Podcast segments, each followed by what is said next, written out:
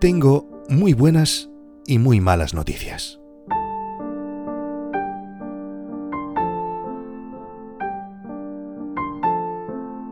Hernán y Marcos fueron amigos durante toda su vida. Se conocieron en la calle, en Rosario.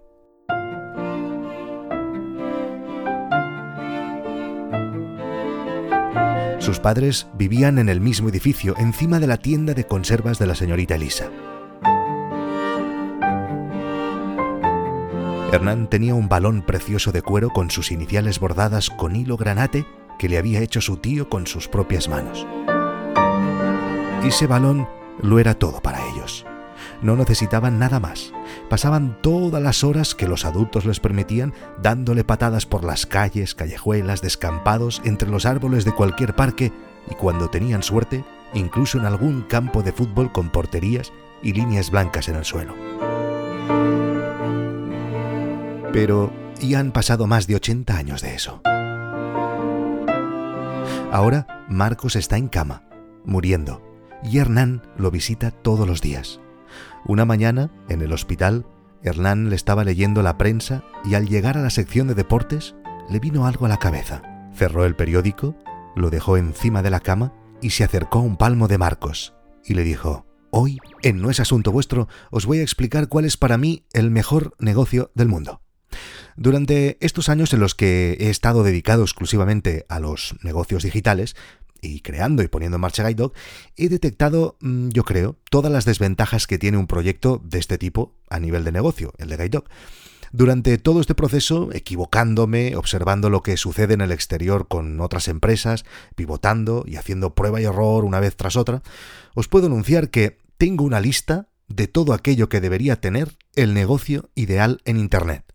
Y hoy os lo voy a explicar punto por punto. Espero que os sirva o incluso tal vez os anima a montar algún proyecto siguiendo estas pautas.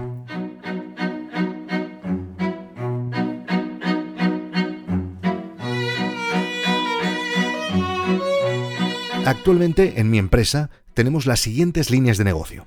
En primer lugar, y más importante, por supuesto, está GuideDog. Es el negocio principal y el que más beneficios nos aporta, y del que además tenemos más expectativas, claro.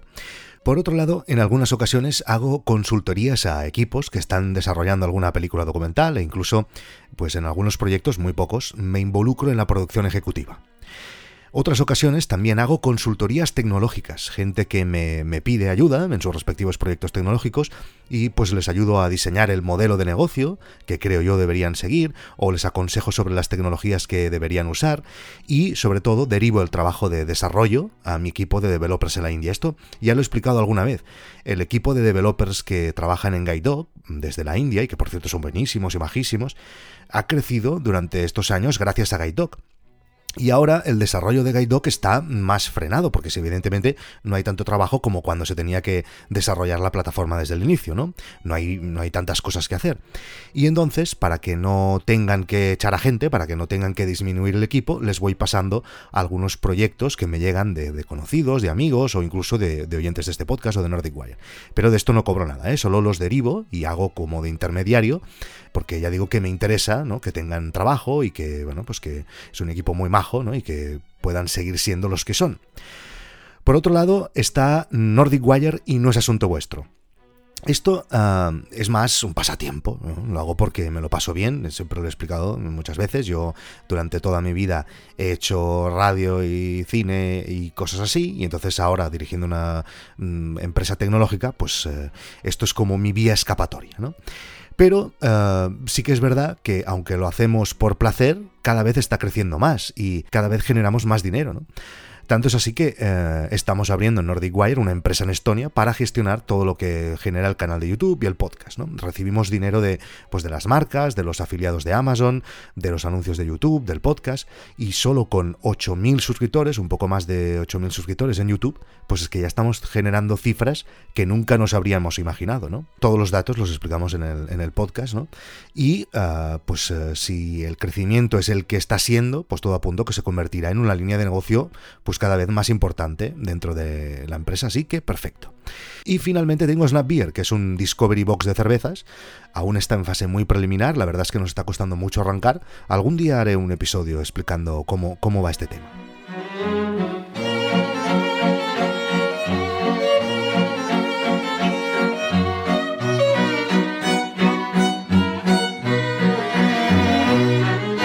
Pero aun y teniendo estas líneas de negocio, por decirlo así, siempre he tenido en mente, desde el principio que comencé esta aventura de crear una empresa tecnológica, que debería tener algo, otro negocio central, como un plan B por si Guide Dog salía mal. O, o, salía muy bien. Porque claro, puede pasar que HBO saque una plataforma solo de documentales y se desapunte todo el mundo y que todo el mundo se vaya a esta plataforma de HBO, o puede pasar que HBO te compre. En todo caso, siempre he tenido claro y, siempre estoy pensando en crear un negocio central que sirva de sustituto de Guide por lo que pueda pasar. Y además quiero comenzar a montarlo lo antes posible, porque a los dos nos encantó jugar a fútbol toda la vida, le dijo Hernán. Comenzamos en las calles de Rosario desde muy pequeños y desde entonces cada sábado hemos jugado al menos un partido. Pocas semanas nos los hemos perdido. Marcos, hazme un favor. Cuando llegues al cielo, de alguna manera debes avisarme si hay campos de fútbol y balones allí. Marcos, que se estaba muriendo pero que no era gilipollas, miró a Hernán dispuesto a darle un sopapo con la bolsa de suero, pero pensó, venga, te estás muriendo, dile que sí y se queda contento. Así que miró a su amigo del alma desde su lecho de muerte y le dijo, Hernán, has sido mi mejor amigo durante muchos años. Si es posible, te haré ese favor y esa fue su última frase. A los pocos segundos murió agarrado de la mano de su amigo. Un par de noches después, Hernán estaba durmiendo en su casa y se despertó abruptamente de un sueño profundo, con un destello cegador de luz blanca, y si monto este nuevo negocio sustituto de Gaidó, como os decía al principio, tengo muy claro cómo tiene que ser, He aprendido de los errores de Guide y este nuevo negocio, si tiene que ser el mejor negocio del mundo, debería cumplir los siguientes requisitos.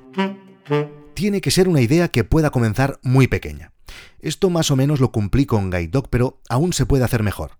Cuando pensamos en ideas de negocio, tendemos a pensar en algo grande.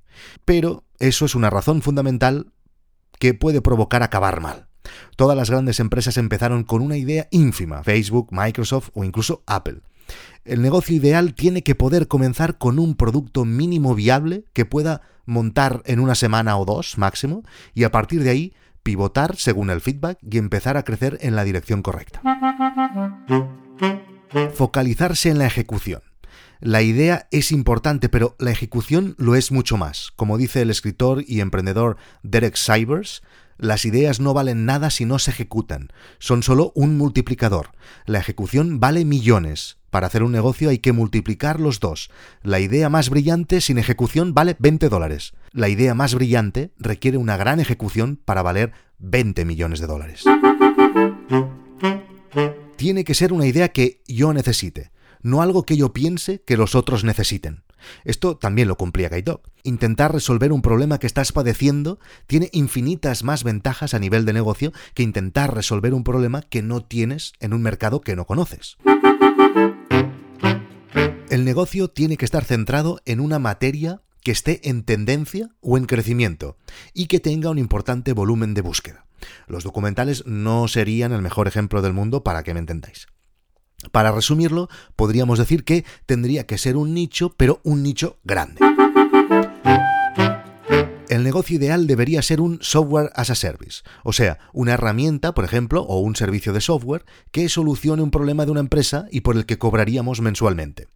Como modelo de negocio, GuideDoc se parece bastante a esto, es un membership site, pero GuideDoc tiene muchos problemas añadidos. Aparte de tener que construir el software, que sería la plataforma, la cosa no queda ahí. Tienes que encontrar las películas, tienes que pactar con los productores de las películas, lidiar con ellos, firmar contratos, crear contenidos alrededor de los documentales. Con un software as a service no tienes esos problemas.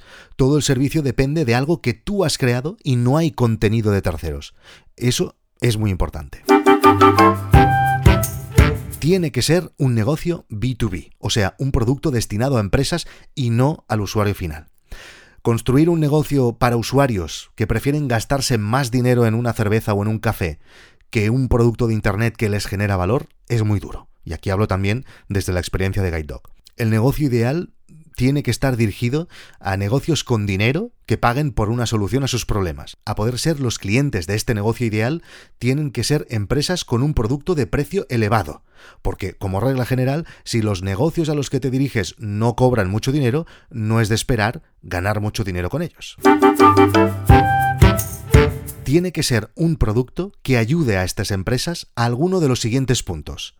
A ahorrar dinero, a ganar más dinero, a ganar tiempo, o sea, dinero, o a conseguir más clientes, o sea, dinero.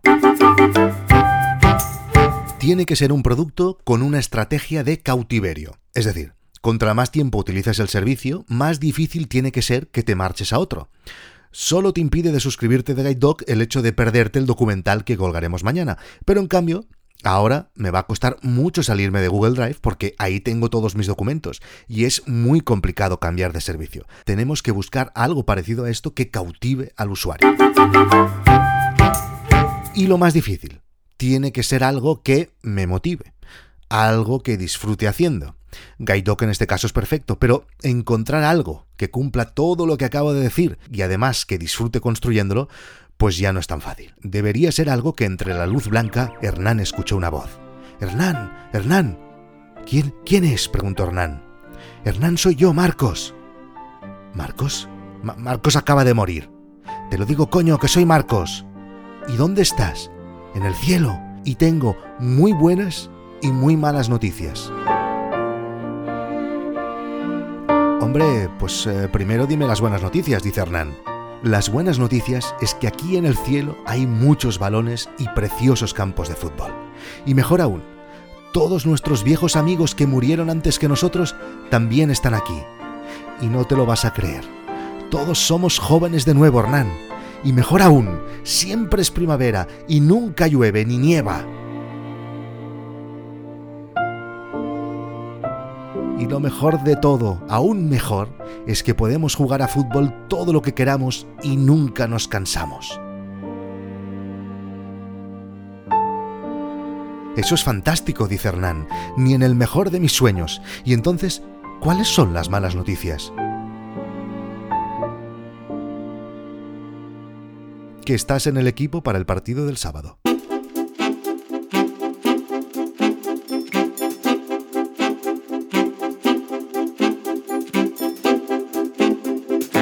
Le llevo dando muchas vueltas a este tema durante años y estoy convencido de haber identificado una buena lista de cómo debería ser el negocio perfecto.